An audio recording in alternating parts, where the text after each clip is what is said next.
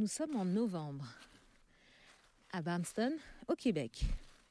Et croyez-le ou non, mais je suis dans la forêt et il fait 22 degrés. Alors c'est évident que ce sont les dernières chaleurs avant la belle claque de l'hiver. Et pour donc célébrer, eh bien, je suis dans la forêt en train de marcher nu-pied sur tous ces tas de branches, de feuilles mortes qui crépitent. C'est super sympa. En tout cas, le sol est chaud, c'est invraisemblable.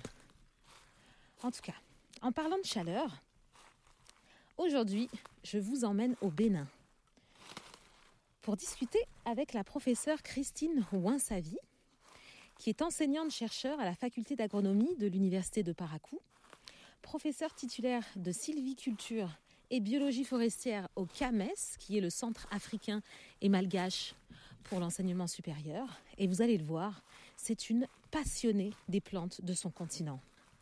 Mais la vraie découverte, à mon avis, c'est vraiment l'approche du professeur Ouinsavi et du laboratoire qu'elle dirige à l'université de Paragou.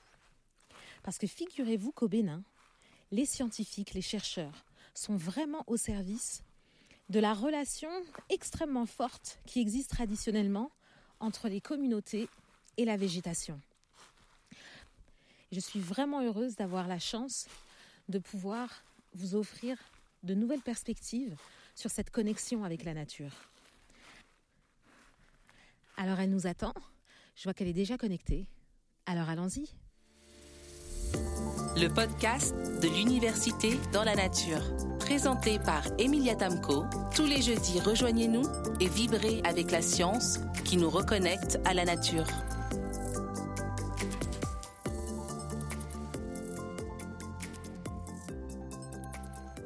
Bonjour, cher professeur Bouinsavi. Bonjour, Emilia. Merci, merci d'être notre invité aujourd'hui et de venir nous parler d'une facette très intéressante de la relation entre l'être humain et la végétation. Je vous en prie. Alors, j'espère qu'on va pouvoir se tutoyer. Je vous le propose. J'ai l'habitude de tutoyer les chercheurs que j'invite. J'espère que ça ne te vous dérange pas. Ça ne me dérange pas du tout. C'est fantastique. Je te propose qu'on commence tout de suite. Qu'est-ce que tu en dis? Tu veux bien? Oui, je le veux. Alors, Christine, tu m'as dit que tes recherches sont avant tout parties du constat qu'au Bénin, la végétation tient une place très particulière. Pourrais-tu nous expliquer en quoi elle est si importante dans la vie des Béninoises et Béninois? Oui, effectivement, au Bénin, euh, j'ai constaté que euh, l'être humain a une forte relation avec la végétation. Déjà à partir du fait que les humains dépendent largement de la végétation sur plusieurs plans, en ce qui concerne leur alimentation, et tout particulièrement en ce qui concerne la santé. Parlant de l'alimentation, beaucoup de nourriture ou d'aliments sont demeurés aujourd'hui liés vraiment à la végétation. Soit c'est des fruits qui s'obtiennent par cueillette en saison de fruits, soit c'est des légumes qui s'obtiennent également par recherche dans la nature en tout cas, il y a beaucoup d'aliments aujourd'hui que les êtres humains continuent de tirer directement de la nature, d'une part. En ce qui concerne le plan médicinal, jusqu'à ce jour, beaucoup d'êtres humains en, au Bénin continuent de dépendre des plantes médicinales pour pouvoir se soigner. La plupart, sinon la majorité des Béninois, sinon la grande proportion des Béninois qui se retrouvent encore en milieu rural aujourd'hui, même dans les milieux urbains, dépendent largement des produits de la végétation pour pouvoir se soigner. Peut-être du fait du ah. coût de vie en partie, ça n'a pas évolué davantage, malgré les sensibilisations parfois pour les orienter vers les centres de santé modernes. Les populations béninoises sont restées largement accrochées aux produits de la végétation pour se soigner il n'est pas rare de constater que pour certaines plantes, toutes les parties, je vais dire tous les organes, allant des feuilles, des fleurs, de l'écorce, de la racine, de la tige, tout est utilisé sur une plante pour pouvoir traiter d'innombrables maladies. d'innombrables symptômes. Donc tout ça a attiré mon attention. Je me rends compte que à ce jour, l'être humain demeure encore très accroché et très dépendant de la végétation pour satisfaire un certain nombre de besoins. C'est ça qui a fortement frappé ou attiré mon attention et qui m'a amené à constater ou à, à observer ce lien-là entre les êtres humains et la végétation. C'est très intéressant. C'est vraiment très intéressant. Ça, je ne savais pas qu'il y avait cette, euh, cette forte dépendance, en tout cas ce recours euh, beaucoup plus fort euh, au Bénin aux plantes médicinales. Je trouve ça vraiment passionnant. Alors toi-même, tu dis que tu as été, euh, fasciné par les plantes depuis ton plus jeune âge? Euh, j'imagine que toi aussi, je ne sais pas si tu as vécu en, en, milieu rural ou pas, ou tu étais beaucoup plus dans la ville, mais est-ce que toi aussi tu as eu une enfance qui était très fortement liée à l'utilisation des plantes? Est-ce que c'est ton amour de la végétation qui t'aurait conduit à devenir agronome? Oui, je peux le dire parce que depuis mon enfance, j'ai eu un amour particulier à la végétation, à tout ce qui concerne la végétation. Déjà que mon papa, mon père, mon géniteur personnel, est un accro de la végétation aussi. Il a travaillé d'ailleurs sur les ressources forestières et bien qu'étant fonctionnaire de l'État, il est resté très accroché à la végétation. Je peux dire que pendant longtemps, les premiers soins qu'on donne à des enfants, aussi bien chez la plupart, en tout cas chez beaucoup de Béninois, que même dans ma famille, provenaient des plantes médicinales. Quand l'enfant naît, déjà, déjà, quand la femme porte l'enfant, ça veut dire quand elle est grosse, il y a certaines plantes qui sont utilisées pour soigner la femme enceinte. Lorsqu'elle est à terme, il y a des plantes qui sont utilisées pour favoriser l'accouchement, pour que l'accouchement ne soit pas difficile, ne nécessite pas une césarienne et quand l'enfant sort, en fonction des stades d'évolution, il y a toujours des plantes médicinales qui sont utilisées et qui permettent quand même que l'enfant soit en bonne santé et qu'il soit robuste. Il y a les plantes qui sont utilisées, écorces, racines ou tiges et consorts, et nos parents ou les traditionnalistes connaissent exactement et pourront vous citer clairement en fonction du stade d'évolution de l'enfant, quel plan en décoction pour lui donner peut-être une gorgée à boire, etc., etc., jusqu'à ce que l'enfant grandisse. Donc, tout ça, et je ne peux pas vous dire que ces plantes ne sont pas utilisées dans ma famille également. Et je j'ai testé partiellement aussi certaines plantes aussi, hein, personnellement. Et tout ça m'a amené à avoir un très fort penchant pour la végétation, au-delà de l'offre alimentaire que cette végétation fait. Et depuis mon enfance, j'ai voulu, j'ai choisi fortement faire euh, un travail qui touche à la végétation. Donc, dès mon baccalauréat, je me suis orientée vers une formation qui pourrait, j'ai toujours demandé quelle orientation je peux prendre pour être dans un milieu où on étudie la végétation. Ça m'a amené à aller en agronomie. Donc voilà un peu, effectivement, depuis l'enfance, comment euh, ce penchant pour la végétation m'a conduit en agronomie. J'ai donc fait un diplôme d'ingénieur agronome forestier. Puis après, dans mon évolution, j'ai pu faire un Master of Science en civiculture et biologie forestière. Civiculture qui n'est rien d'autre que la culture de la forêt, de la sylve, sylve en tant que bois. Donc j'ai fait sylviculture et biologie forestière puis après, j'ai poursuivi mes études en thèse de doctorat, toujours dans le même domaine, où j'ai travaillé sur un certain nombre d'espèces à ce jour.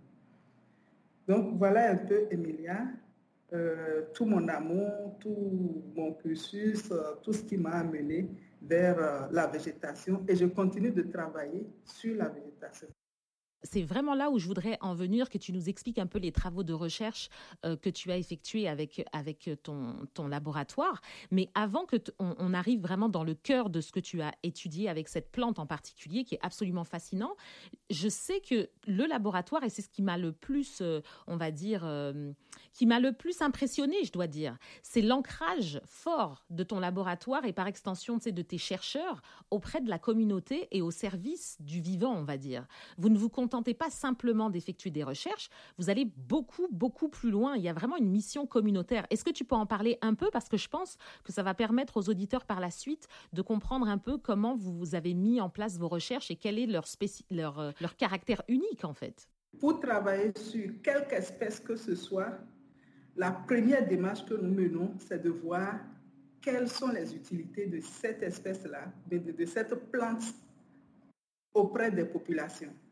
Donc nous allons vers les populations, nous échangeons beaucoup, nous faisons des enquêtes socio-économiques, nous faisons des, des études ethnobotaniques avec les populations pour voir quelles sont les utilités de ces plantes-là, quelles sont les formes d'utilisation, les modes de récolte, les lieux de récolte, les, les, fréquences de récolte également.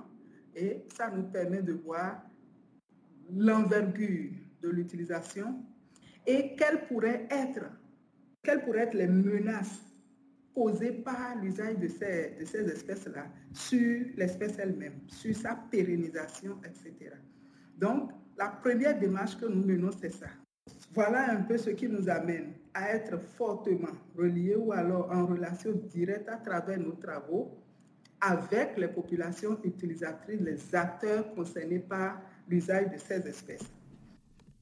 Alors, est-ce que tu pourrais maintenant nous parler de Kaya senegalensis, qui est cette plante que tu as fortement étudiée avec ton laboratoire et tes chercheurs, une plante qui est fortement utilisée aussi par la communauté au Bénin et euh, qui va nous permettre euh, de comprendre complètement la manière dont ton laboratoire et tes chercheurs travaillent avec la communauté et travaillent aussi pour renforcer le vivant et rendre euh, la végétation pérenne. Très bien. J'ai fait un travail sur les utilisations d'une espèce dont le nom scientifique est Kaya senegalensis. Kaya, c'est K H-A-Y-A sénégalensis, qui est une espèce euh, fortement utilisée, dont le bois est utilisé en menuiserie euh, pour fabriquer des tables, bancs et consorts, des meubles. Mais particulièrement, quand on parle de Kaya sénégalensis au Bénin, on voit tout de suite l'usage de l'écorce, des feuilles et des racines de cette espèce pour alléger plusieurs affections. En fait, Kaya sénégalensis, les, premières observations sur Kaya nous, nous, ont permis de noter que partout où on trouve un individu de Kaya sénégalensis, il est écorcé. Il est fortement écorcé, émondé, parce qu'on enlève les branches, les rameaux sont enlevés, l'écorce est enlevée et ça frappe à l'œil, que ce soit dans les agglomérations ou en race campagne, partout où on retrouve Kaya sénégalensis, il est fortement écorcé. Cela attire l'attention. Et j'avoue que de par mes expériences et les quelques connaissances d'utilisation que j'ai vu faire, soit en famille ou proche de moi, je me suis rendu compte que l'écorce de caïcédra est fortement utilisée en décoction pour le bain des petits-enfants, pour le bain de la femme euh, la, nourrir, celle qui vient d'accoucher fraîchement, etc. Et d'autres usages, plusieurs autres usages. Donc, ce constat m'a frappé. Je dis, mais tiens, si on écorce de façon aussi sévère, ça pourrait porter atteinte à l'arbre. Mais si on écorce comme ça, c'est parce que certainement l'arbre a une utilité, une forte utilité quelque part. Là, ça attire l'attention. Cela m'a amené à dire, il faut faire un échantillonnage euh, déjà identifier et voir un peu l'aide de distribution de l'espèce au Bénin. Et partout dans son aide de distribution, il va falloir faire un échantillonnage de population, échanger avec eux, faire, monter un guide d'entretien ou échanger à la fois avec les ménages, avec les tradis praticiens, les vendeurs de produits médicinaux. Et ça fait différentes catégories. Et dans ces catégories, choisir aussi bien des hommes que des femmes, des jeunes également, avec qui les échanges se font pour voir quelles sont les utilisations que les gens font en fonction du sexe, en fonction de l'âge et en fonction des ethnies. Mais également en fonction des régions dans lesquelles on retrouve l'espèce. Alors là, je t'interromps. Oui. Je t'interromps juste un instant. Je suis vraiment subjuguée par cette approche et je vais te dire pourquoi. Et je pense que c'est important pour les auditeurs aussi qui vont nous écouter. Ce que j'entends, c'est qu'on voit une utilisation euh, de, de, cette plante, en tout cas de cet arbre, de cette écorce, et on se rend compte qu'elle est donc elle est très utilisée, mais elle est, elle, on est, en train de mettre à risque même le, comment dire, la présence de cette, de cette plante dans la nature par, à cause de cette utilisation fréquente. Mais vous, l'approche que vous avez, ça n'est pas de dire aux populations stop, n'y touchez plus, mais c'est plutôt de dire, OK, on va essayer de, comprendre pourquoi c'est si utile et on va essayer en fait de faire en sorte d'installer une relation entre cette plante et les utilisateurs qui permettent à cette plante de continuer à se régénérer et qui n'empêchent pas les utilisateurs de continuer à l'utiliser. C'est bien ça. Exactement, c'est ça. C'est de comprendre pourquoi tant d'utilisation, pourquoi, quelle est la profondeur ou l'étendue de l'importance de cette plante et de créer une relation ou alors de renforcer d'ailleurs la relation entre les populations utilisatrices et la plante, amener les populations utilisatrices à pouvoir aider à conserver durablement l'espèce en s'investissant également à la pérennisation de, dans la pérennisation de l'espèce. Ce n'est pas de dire strictement non, n'utilisez pas parce que ce serait peine perdue mais c'est d'amener les utilisateurs à comprendre que nous sommes conscients de l'utilisation ou de l'importance de l'espèce, mais si on ne sait pas bien gérer, gérer durablement, c'est que les générations à venir ne verront même plus l'espèce, bien que l'importance va demeurer, bien que les, les motifs d'utilisation vont demeurer.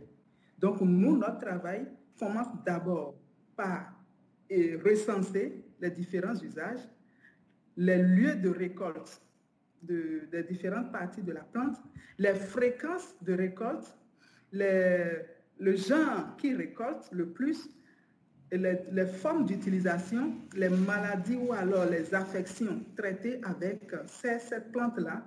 Puis après tout ça, de voir, de, montrer ou alors de, euh, de mettre en exergue l'impact que cela pourrait avoir sur la plante si rien n'est fait à l'issue de tout ça, nous, en tant que scientifiques, nous essayons de voir alors par quel procédé est-ce qu'on peut peut-être reproduire, faire reproduire la plante, produire en grande masse et soit remettre, restaurer la population de l'espèce dans son milieu naturel ou pourquoi pas envisager d'en faire des plantations pour continuer par bénéficier des avantages ou des services écosystémiques qu'offre l'espèce. Donc, pour chacune des espèces, c'est un peu la démarche que nous menons. C'est fantastique. Et donc, après avoir fait ce constat, etc., bon, tu parles, je, sais que tu m'avais parlé de la caractérisation génétique. Est-ce que tu peux expliquer quelle est cette étape-là du processus?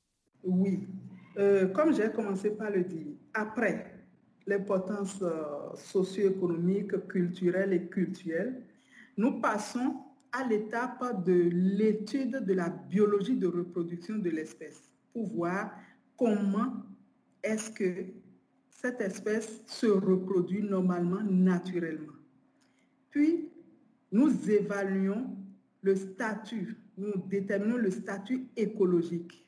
Nous essayons de voir quelle est la structure écologique de l'espèce dans son milieu naturel. Ça signifie quoi? Ça signifie mhm. à peu près quel, quel, est, quel est le niveau d'abondance des grands individus, donc des grands arbres, des tout petits, est-ce que la régénération des jeunes semis de cette plante sont assez suffisants pour compenser le peuplement adulte si on décimait le peuplement adulte? Ça, c'est la structure écologique que nous essayons de voir. Puis après, nous passons à la caractérisation morphologique et génétique. La caractérisation morphologique nous permet de voir est-ce que les individus d'une région donnée sont morphologiquement différents des individus d'une autre région? Si oui, à quel aspect? Est-ce que c'est au niveau des feuilles? Est-ce que c'est au niveau de la grosseur? Est-ce que c'est au niveau des fruits, etc. Nous caractérisons morphologiquement l'espèce dans son, en, tenant compte parfois des régions biogéographiques ou alors des régions climatiques pour voir l'influence de l'environnement sur le comportement morphologique de l'espèce. Puis à la fin, nous faisons une caractérisation génétique. En fait, la caractérisation génétique nous permet de voir si les, différentes pressions qu'on note sur, à part de l'utilisation de l'espèce, si ces pressions influencent négativement le patrimoine génétique de la plante, de l'espèce. Ça nous permet également de voir si l'espèce court un risque de dérive génétique. Sur cette base-là, nous essayons de voir dans la nature, on suppose que dans la nature, l'espèce se reproduit par graines ou alors peut-être par euh, rejet de boutures chez certaines espèces. Alors nous revenons en pépinière pour voir est-ce qu'éventuellement il y a des blocages de, reproduction de la plante par graines ou par bouture ou par tout autre moyen végétatif? Et ça nous permet de mettre à disposition des utilisateurs désireux ou alors favorables à nous accompagner ces résultats de recherche pouvant leur permettre de produire l'espèce ou alors de restaurer la population de l'espèce pour pouvoir continuer par disposer de matériel pour son usage. Alors tu nous as donné un très bel exemple de diffusion des savoirs scientifiques directement auprès des utilisateurs afin qu'ils puissent continuer à faire pousser cette plante dont ils ont euh, tellement besoin dans les meilleures conditions possibles et assurer sa pérennité. Mais tu as un autre exemple très typique selon moi du contexte euh, auquel vous faites face au Bénin. Et j'aimerais que tu puisses nous parler donc de, de, la démarche très pragmatique que vous avez eue dans le cas de cette plante Excel, euh, pardon, Milicia excelsia. J'ai travaillé également sur Milicia excelsa, que nous appelons Iroko. Euh, le nom courant, c'est Iroko, qui est une espèce qui, en plus d'être une plante médicinale ou alors une espèce de bois d'œuvre, a euh, une importance fortement religieuse auprès de la population. C'est une espèce, espèce sacrée.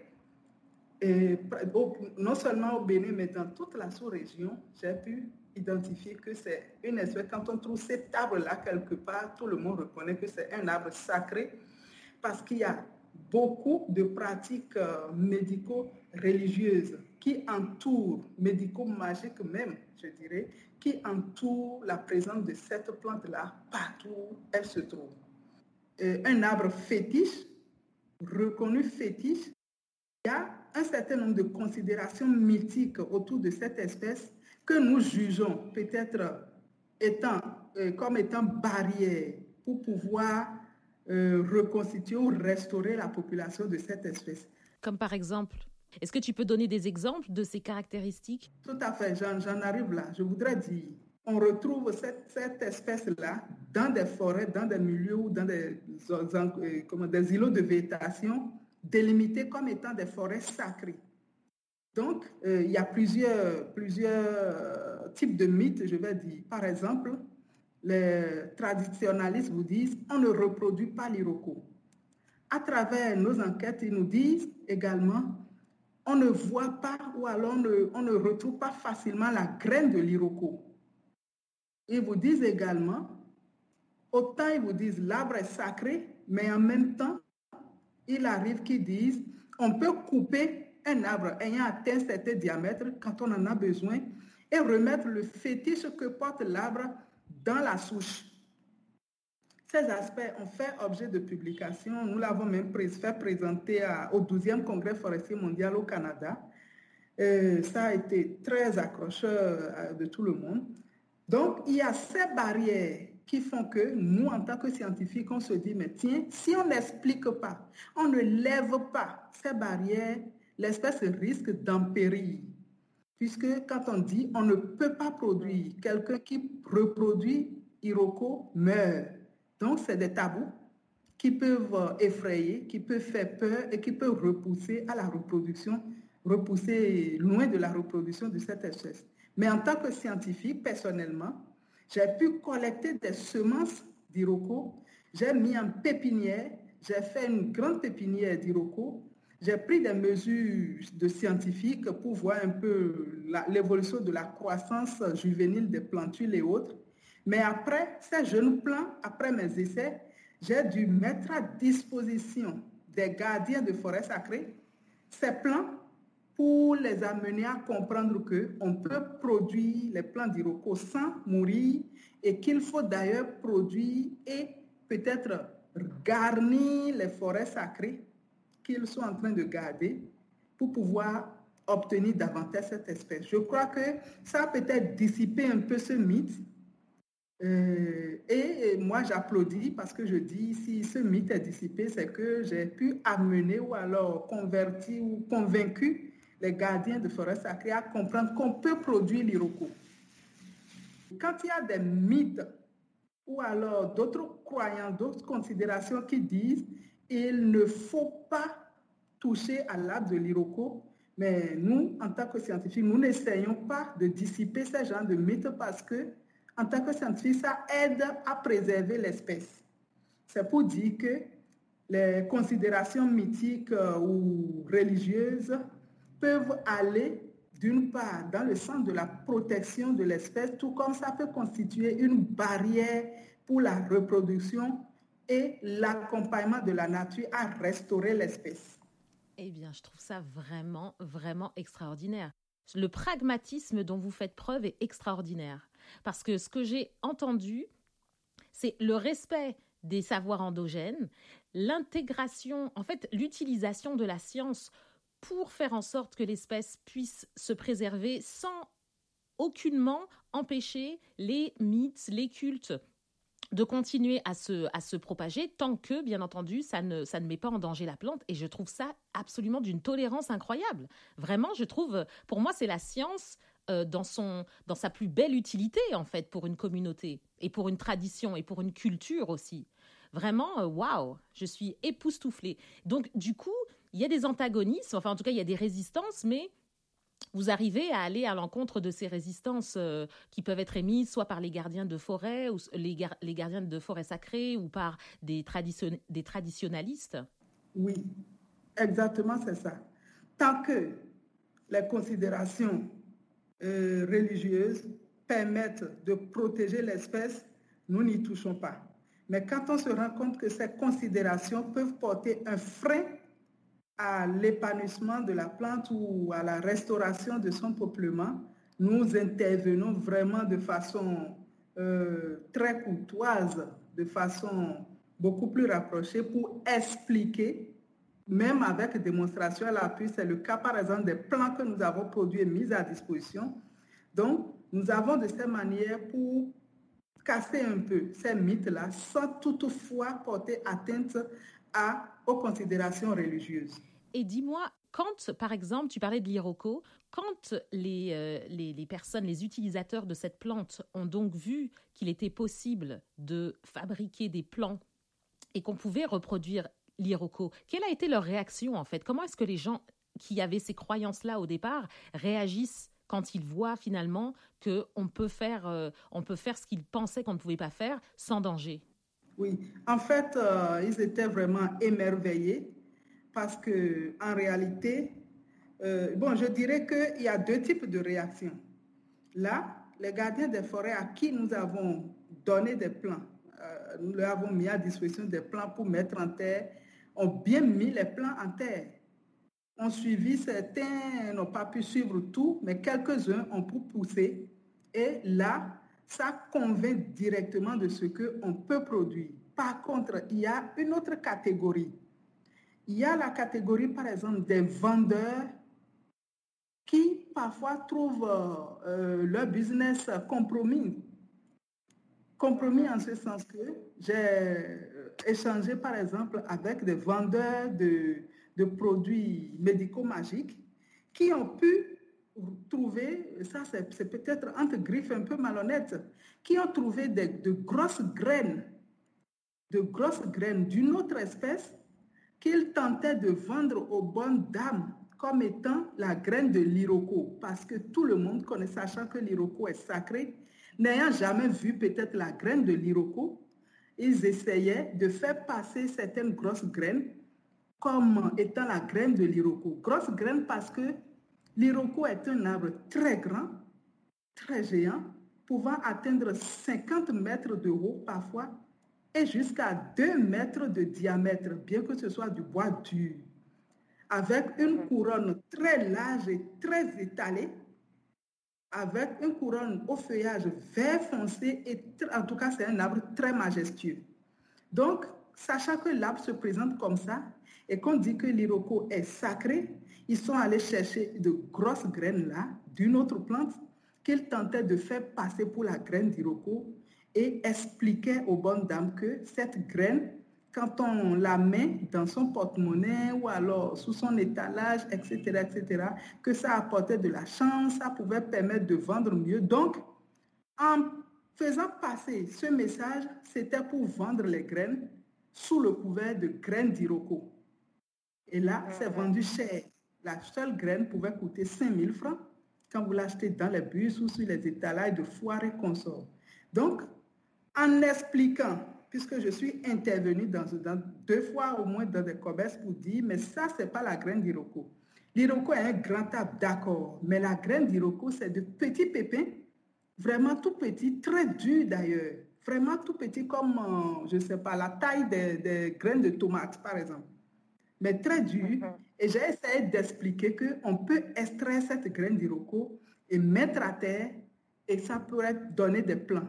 Alors, le, le businessman n'a pas été d'accord, il était frustré, il s'est replié, recroquevillé sur lui-même, n'était pas du tout d'accord parce que ça venait gâter un peu son business quelque part.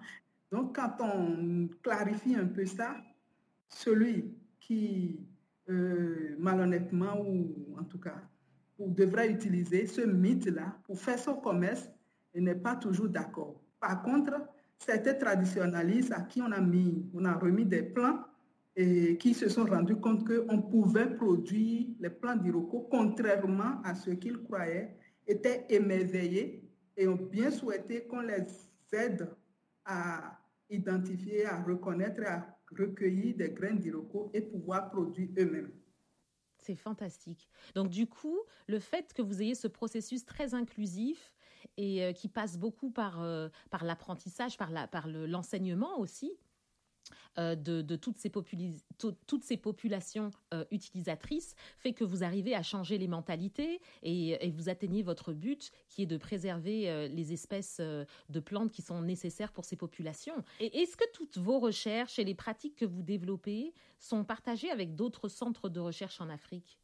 Oui, bien sûr. Nous nous sommes rendus compte de plus en plus. Il faut avouer qu'au départ, c'était des recherches, je dirais, presque individuel ou alors entre chercheurs du même pays, mais de plus en plus, surtout travaillant sur des espèces forestières, des espèces pérennes, on s'est rendu compte que les problèmes d'un pays à un pays voisin sont pratiquement les mêmes.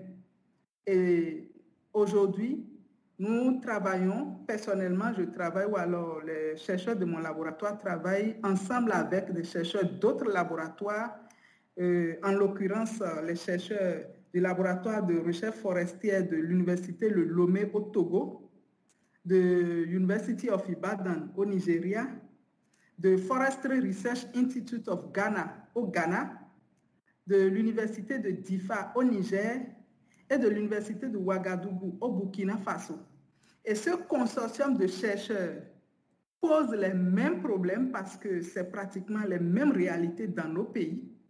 Donc, euh, les problèmes sont presque identiques. Nous les posons ensemble et nous recherchons de petits financements qui nous permettent de, travailler chacun dans son pays et de partager euh, les résultats de recherche de sorte que la mise en application de ces résultats de recherche puisse régler le problème au niveau sous-régional. Donc, ce consortium de chercheurs travaille aujourd'hui sur une espèce du nom de Pterocarpus erinaceus, qui est une espèce fortement menacée qui a été euh, listée, mise sur la liste rouge de l'IUCN comme espèce en danger et également citée en annexe 2 de la CITES. la Convention internationale pour le commerce des espèces en danger de plantes et d'animaux. Donc, cette espèce est citée en annexe 2, ce qui fait l'alerte, ça sonne l'alerte en même temps de la pression, de la dangerosité, de l'évolution des populations de cette espèce. Donc, tous ces pays sont réunis autour de l'espèce Pterocarpus erinaceus pour faire un peu la démarche que j'avais décrite tantôt depuis le début sur cette espèce. Donc, voilà un peu des travaux que nous faisons. Les financements, nous n'avons pas encore de grands financements, mais nous avons quand même des appuis, des structures. Euh, je sais qu'on a commencé par un financement de l'UEMOA, Union, économique et monétaire ouest-africaine.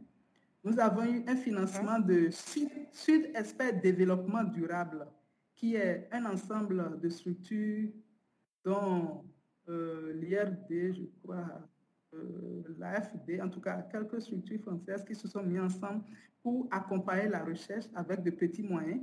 Nous avons eu ensuite un financement complémentaire. Donc, au fur et à mesure que nous évoluons sur des, aspects, différents aspects de la thématique, nous obtenons quelques de petits financements qui accompagnent. Donc, on a eu, après ces deux, on a eu le financement de la CDAO, la Communauté économique des États de l'Afrique de l'Ouest, euh, mhm. et euh, nous sommes en train de faire les travaux sur cette base aujourd'hui. Donc, on a fait un, petit bilan récemment et la CITES même intéressée et a sollicité, a demandé que l'on fasse l'état des lieux de ces recherches-là dans tous nos pays.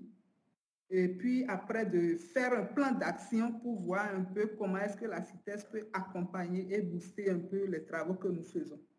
Nous en sommes là au sein du consortium aujourd'hui. C'est très intéressant. Et je sais que tu as fait une partie de ton doctorat euh, au Canada avec euh, le CERF, si je dis pas de bêtises. Est-ce que tu peux juste me donner ton ressenti sur les différences d'approche que toi tu as pu euh, rencontrer en étant au Canada versus votre toi ta manière d'approcher certaines problématiques entre les populations et, la végétation?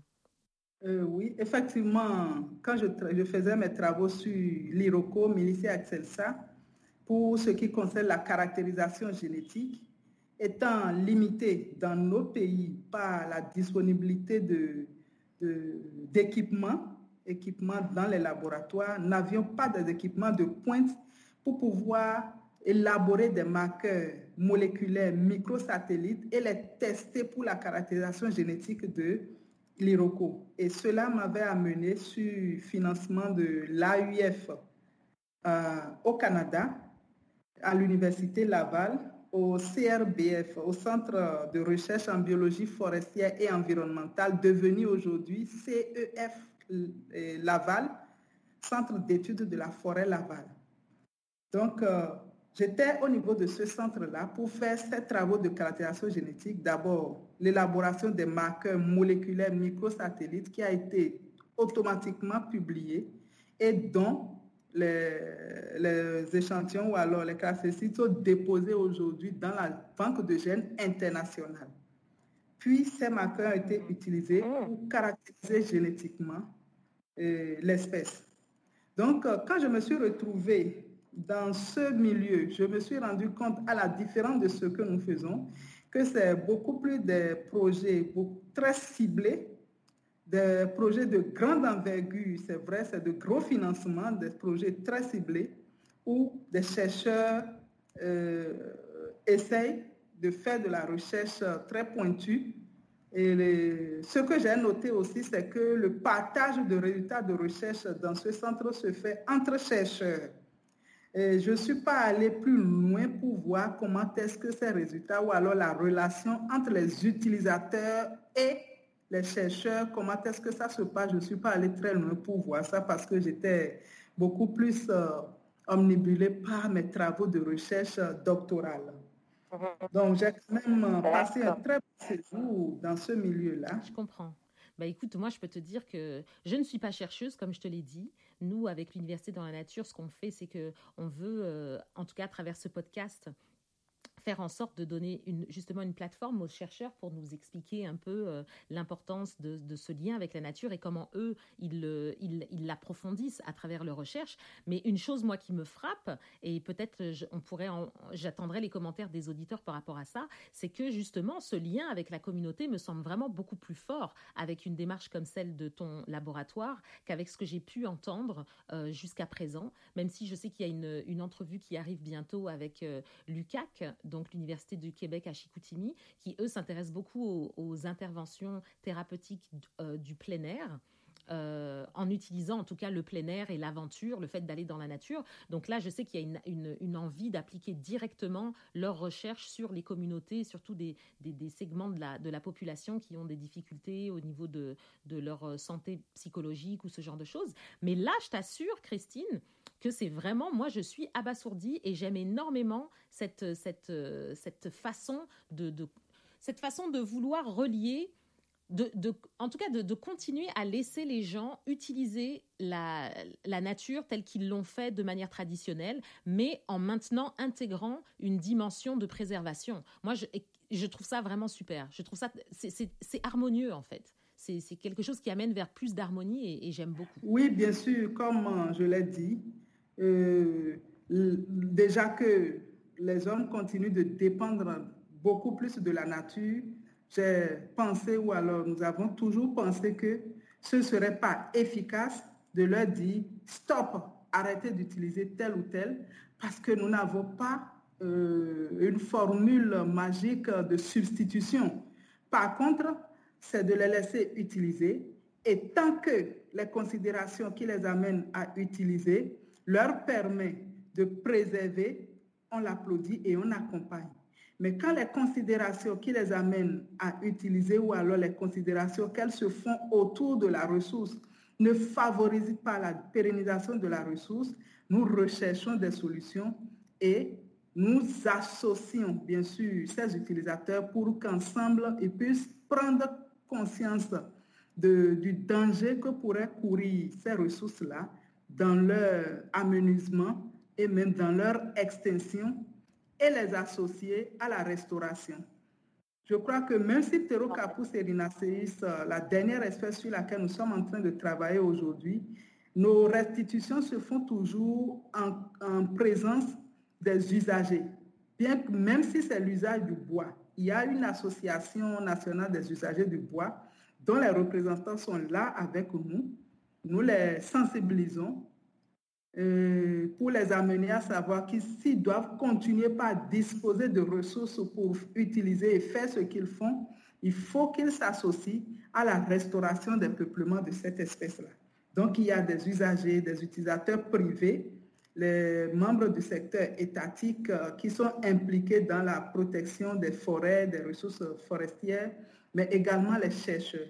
Donc, tout se fait de façon très intégrée et inclusive pour amener les populations utilisatrices à comprendre que nous ne sommes pas contre les usages qu'ils font, qu'elles font bien sûr des, des, ressources, mais nous, nous sommes plutôt pour, mais parallèlement, nous voulons les associer à la pérennisation de ces ressources-là. Donc voilà un peu l'idée que nous avons et la manière dont nous travaillons jusque-là. J'ai fait observer, bien sûr, qu'il y a quelques barrières, qu'il y a quelques freins, mais sur lesquels nous continuons de travailler.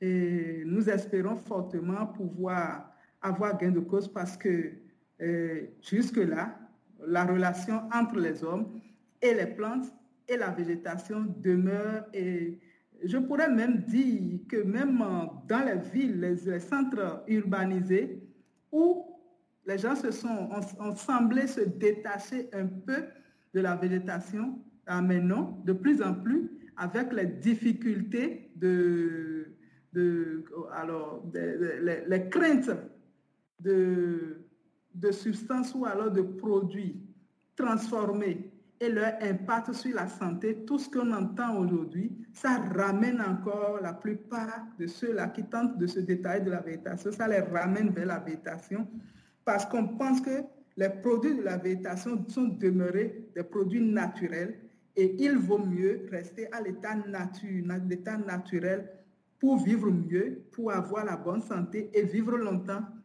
augmenter sa longévité. Là, je, me demandais justement par rapport au futur. On est en 2020.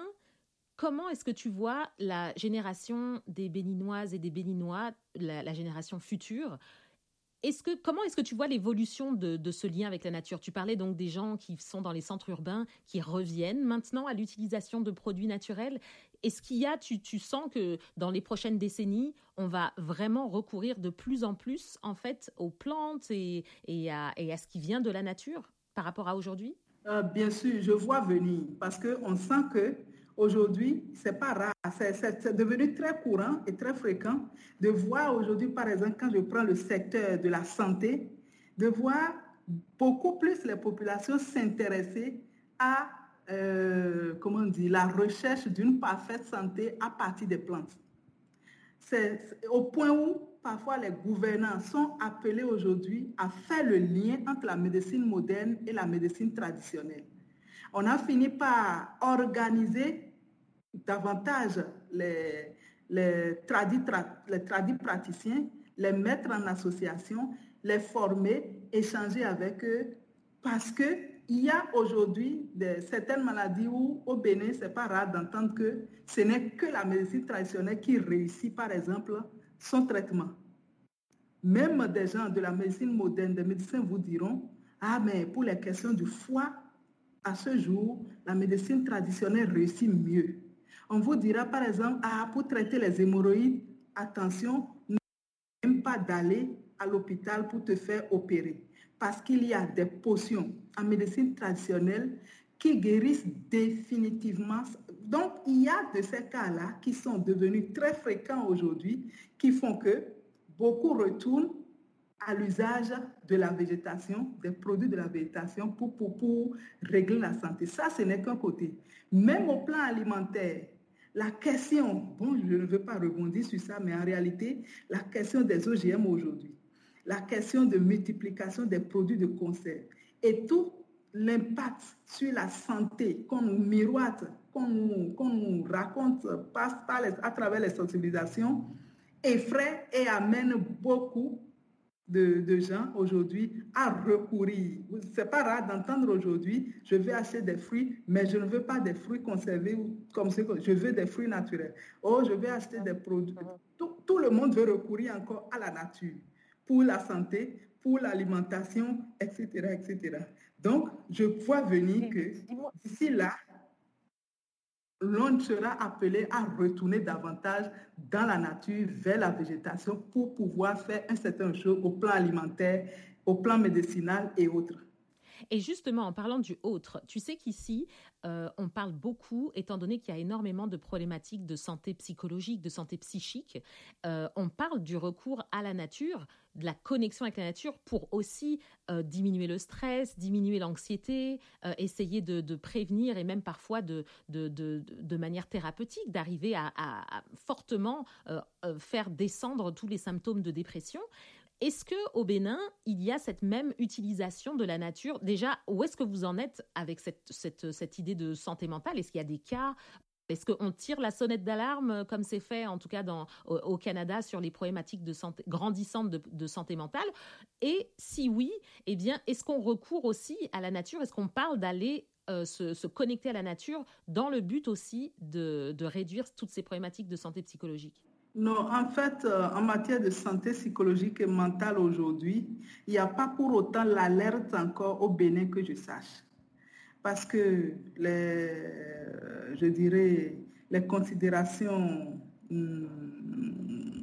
les, les, comment il va dire, les questions de tabou, les considérations religieuses et autres continuent euh, de croire que euh, un, dérangé mental est forcément, en tout cas, ça une source forcément mythique et autres. Et on, ne se penche pas encore pour autant sur les questions de, problèmes ou alors d'insuffisants ou de problèmes mentaux ou psychiques qui pourraient amener à sonner tant d'alerte.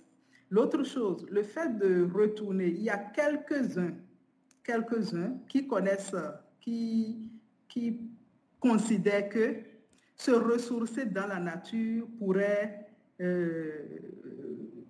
éviter la dépression, pourrait permettre de retrouver ses sens et de, sentir, et de se sentir plus à l'aise. Et la grande majorité aujourd'hui reste encore, je vais dire, le niveau de pauvreté.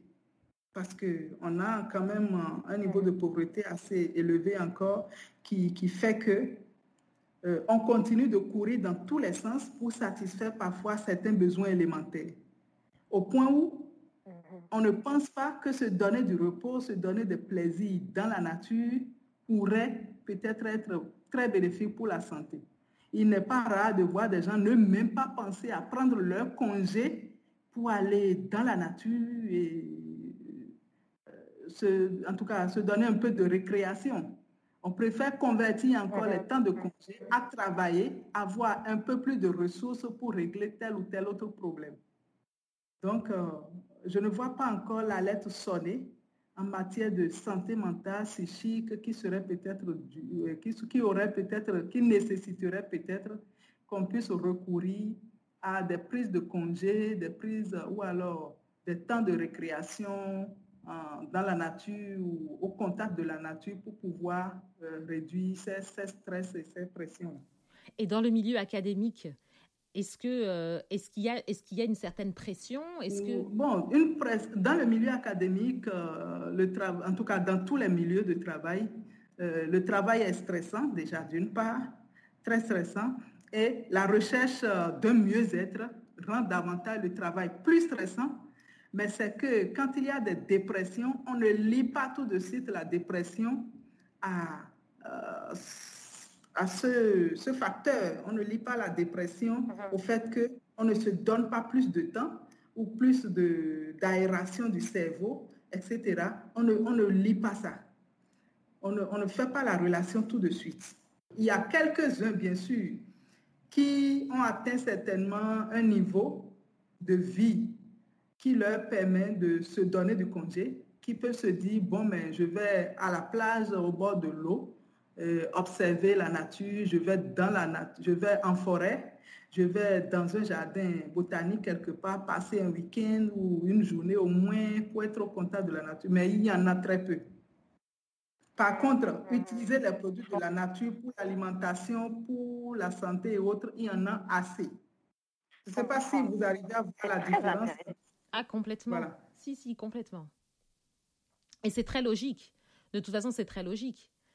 C'est absolument logique. Ça va avec le niveau de vie, c'est évident.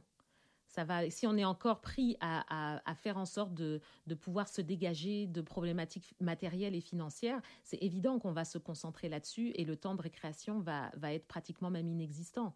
Donc c'est tout à fait logique ce que tu expliques. Et je comprends. C'était important. C'était important pour moi de le savoir parce que on n'a pas nécessairement beaucoup. En tout cas, moi, je vais y travailler d'avoir quand même des représentants de la recherche, des scientifiques du, euh, du continent africain pour qu'on puisse avoir de leur, euh, de leur point de vue le, un, tableau de la situation, que ce soit au niveau de la recherche ou que ce soit même au niveau des problématiques qu'il y a au pays. Je trouve ça très, très, euh, très intéressant et très important pour, pour ceux qui vivent à l'extérieur de le savoir, que ça vienne de, directement de, de ceux qui sont là-bas. Donc c'est vraiment super. En tout cas, pour finir, moi j'aimerais, Christine, que tu me dises qu'est-ce que toi tu as appris, et c'est sur cette question que je te laisserai, Qu'est-ce que toi, tu as appris de, euh, à, force de travailler sur tous ces projets et d'être en charge de ce laboratoire, de côtoyer les communautés, de, faire avancer cette sensibilisation Qu'est-ce que toi, tu, tu dirais comme mot de la fin de, sur l'importance de, de ce lien entre l'homme et la nature? Oui, ce que je dirais, c'est que euh, j'apprends, je continue toujours d'apprendre et je note chaque jour de, nouvelles choses. Et à travers mes observations, je comprends que à ce jour, l'homme demeure toujours, en tout cas dans nos contrées, sous nos cieux, les hommes sont toujours très dépendants de la nature pour régler les, problèmes élémentaires, pour leur, mieux-être. Et la démographie aidant, donc euh, la population croissant, fait que ces besoins croissent également et la végétation pourrait ressentir négativement cet effet de la démographie sur la pression qui pourrait s'exercer sur cette végétation. Et moi, je continue de travailler et tout, en tout cas, mon souhait le plus ardent, c'est de pouvoir apporter quelques solutions à travers les échanges ou les travaux de mon laboratoire, pouvoir apporter quelques solutions pour la préservation des espèces et permettre à ces populations de continuer par en bénéficier aussi longtemps que possible. Voilà mon constat, voilà mes souhaits, voilà mes désirs. C'est vrai que les moyens n'accompagnent pas toujours, mais nous n'avons toujours pas besoin de très grands moyens pour faire de bonnes choses et nous continuerons toujours par faire. Mm-hmm. Ah, c'est super. J'aurais encore un, encore un petit point. C'est par exemple pour les chercheurs qui sont ici et qui sont intéressés par, par ton approche, qui ont envie peut-être de collaborer. Qu'est-ce que tu recommandes qu'ils fassent comme, euh, pour réaliser le premier contact? Eh Oui, mais un peu, par exemple, euh, nos adresses existantes sur notre site et déjà à travers des échanges comme celui-ci que je viens d'avoir avec toi, Emilia, je crois que euh, quand tu en parleras certainement dans des milieux, quand tu vas faire monter ton podcast pour l'Université de la nature ou autre, peut-être que si ça attirait certains ou alors d'autres chercheurs qui sont intéressés par ces aspects, la manière dont nous travaillons et voudraient vraiment euh, que nous nous mettons en collaboration pour travailler et partager et avoir également des conseils, des orientations, partager ce que nous faisons. Je crois que ça nous fera énormément plaisir de nous mettre en relation avec des chercheurs d'autres milieux dans la mesure où il arrive que sur certains aspects, il nous faut forcément, un peu quand j'ai parlé de caractérisation génétique par exemple, dans, à travers ces aspects, une, collaboration avec des gens des pays du Nord pourrait nous faciliter énormément la tâche dans euh, la recherche de financement, la mise en application ou alors l'exécution de certains travaux pour que les résultats puissent booster davantage ce que nous avons commencé par faire. Donc, je serais très heureuse que ces démarches ou ces activités ou toute autre action puisse permettre l'ouverture de ce que nous faisons déjà en direction d'autres chercheurs pour que nous nous mettons ensemble pour mieux rechercher les solutions et maintenir la végétation, accompagner la végétation. Bah écoute, moi je te dis que tu peux compter sur nous, sur moi, sur l'Université de la Nature pour, euh, pour créer en tout cas tous ces ponts qui sont nécessaires, puisque que ce soit au Bénin ou au Canada, la nature, c'est la nature. On sait qu'on ne vit que d'interconnexion. Donc si ça va bien chez vous, bah, ça ira aussi de notre côté et vice-versa. Donc on a tous intérêt à vraiment collaborer. Mais en tout cas, merci mille fois d'avoir pris le temps de, nous parler avec autant de passion, Christine. C'était vraiment, vraiment intéressant. Vraiment, vraiment, je te remercie mille fois d'avoir pris le temps. Et si tu as d'autres chercheurs auxquels tu penses et qui pourraient, et parce que tu connais leurs travaux, parce que tu connais leur point de vue, parce que tu connais euh, les, choses qu'ils sont en train de, de, qui sont peut-être même en train de révolutionner, n'hésite pas à, les mettre en contact avec nous parce que ça me fera vraiment plaisir de pouvoir les, les interviewer et puis être une espèce de plateforme pour qu'on puisse vraiment les entendre. Très bien, je ne manquerai pas de le faire. Comme je l'ai dit, je suis dans un consortium de chercheurs et puis toutes ces adresses pourront être mises à disposition pour que les travaux, puisque c'est également, il y a d'autres qui, qui, font, qui travaillent sur d'autres aspects, par exemple euh, l'étude de la technologie du bois, par exemple, qui font partie de notre consortium de chercheurs pendant que nous faisons la culture, nous essayons d'échanger avec les populations, de trouver des solutions de proximité. Il y en a qui en même temps cherchent à voir quelles sont les caractéristiques technologiques du bois qui amène les utilisateurs à faire la pression sur telle ou telle autre espèce. Et tout ça, ça fait partie de notre équipe. Je mettrai ces adresses à disposition pour que les échanges puissent se faire davantage et que le cercle s'agrandisse. En tout cas, merci beaucoup Emilia. Je suis très ravie. C'est tout un plaisir pour moi d'échanger avec toi. J'ai fortement apprécié ton sens d'ouverture et vraiment le, la convivialité qui a caractérisé nos échanges. Je serais très ravie de garder ce contact-là pour aussi longtemps que possible. Merci beaucoup. Eh ben, le plaisir était vraiment pour moi. Et merci à tous pour votre écoute. Merci d'avoir euh, écouté euh, tout ce qui vient d'être dit pour cette émission que je trouve vraiment géniale. Et euh, allez marcher dans les parcs, contempler le ciel, rester connecté à la nature plus que jamais et à la végétation surtout après avoir entendu tout ce que Christine vient de nous dire. Alors à bientôt, au revoir. Le podcast de l'université dans la nature. Vous aimez? Partagez